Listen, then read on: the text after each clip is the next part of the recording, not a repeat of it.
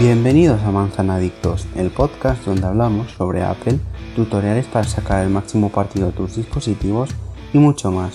Comenzamos. Manzanadictos. Las noticias más importantes del mundo Apple en un solo podcast. Conducido por Fran Besora.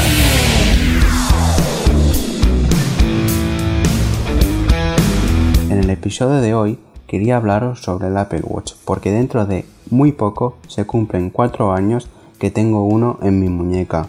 Y con el paso de los meses he ido comprendiendo todas las intenciones que hay detrás de este dispositivo, porque no solo es un reloj para mirar la hora, sino que también es un pequeño entrenador personal, un generador de hábitos, un salvavidas y una forma de no estar tan pendiente de nuestro iPhone.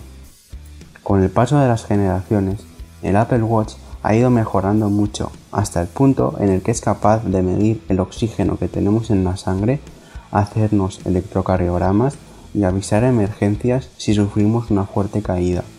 Obviamente no son funciones que vayamos a usar todos los días, y menos mal, pero pueden ser cruciales en según qué situaciones. Como he dicho, el Apple Watch es un generador de hábitos. A priori, pueden parecer una tontería, pero los tres anillos de actividad tienen todo el sentido del mundo, y con WatchOS 7 mucho más, porque ahora, como sabéis, podemos modificar todos los parámetros, tanto el de movimiento como el de ejercicio como el de, de pie. Así que tengas los objetivos que tengas, si te lo propones, puedes cerrarlos todos los días y eso, a la larga, generará un hábito e igual también se transforma en ir aumentando los objetivos un poco durante el transcurso de los meses. ¿Cómo podemos modificar los objetivos? Pues si entramos en la aplicación de actividad desde el Apple Watch, abajo del todo tenemos la opción para cambiarlos. Obviamente los anillos de actividad no hacen magia, pero si el día tiene 1440 minutos, estoy seguro que todos podemos sacar aunque sean 15 minutos para hacer algo de ejercicio. 15 minutos los pasamos fácilmente haciendo scroll en Instagram, por ejemplo. Así que si es una prioridad para nosotros, 15 minutos los podemos sacar para hacer ejercicio. Otra de las cosas que me apasionan del Apple Watch es que es un iPod que te hace depender menos del iPhone. El Apple Watch tiene la capacidad de guardar nuestra música favorita y de poder escucharla con nuestros AirPods sin necesidad de llevar el iPhone encima. Así pues, si queremos ir a hacer nuestro deporte favorito o salir a andar o dar un paseo con alguien, lo podemos hacer sin el iPhone. Si lo que queremos de verdad es escuchar música, no lo necesitamos. Además, con la opción de LTE podemos estar comunicados en caso de emergencia, seguir recibiendo llamadas, seguir recibiendo notificaciones, etc. También, al recibir las notificaciones en nuestra muñeca, podemos saber qué es, si es importante, si necesita de nuestra atención inmediata, cosas así. De esta forma, no sacamos el iPhone del bolsillo.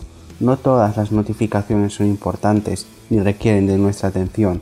Además, si quieres contestar de forma rápida un mensaje, lo puedes hacer también desde la muñeca. Y eso a lo largo del día ahorrará batería en tu iPhone. La batería del Apple Watch no es muy buena, que digamos, quizá es su, su principal fallo. Pero como lo cargamos cada día, podemos tirar del Apple Watch para contestar esas notificaciones y así guardar la batería de nuestro iPhone.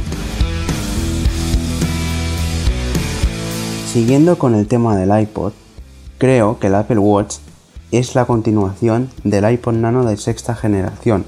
Quien se acuerde, al iPod Nano de sexta generación se le podía poner también una correa y podías tener abierta la aplicación de reloj para estar mirando la hora constantemente.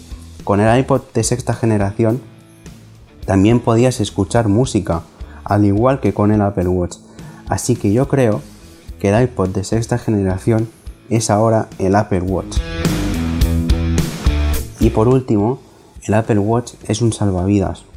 Ya son muchos los casos que hemos conocido en los que muchas personas han salvado literalmente su vida gracias al reloj, tanto casos en los que se les ha notificado de un problema en el corazón como casos en los que han sufrido una fuerte caída y han llamado a emergencias.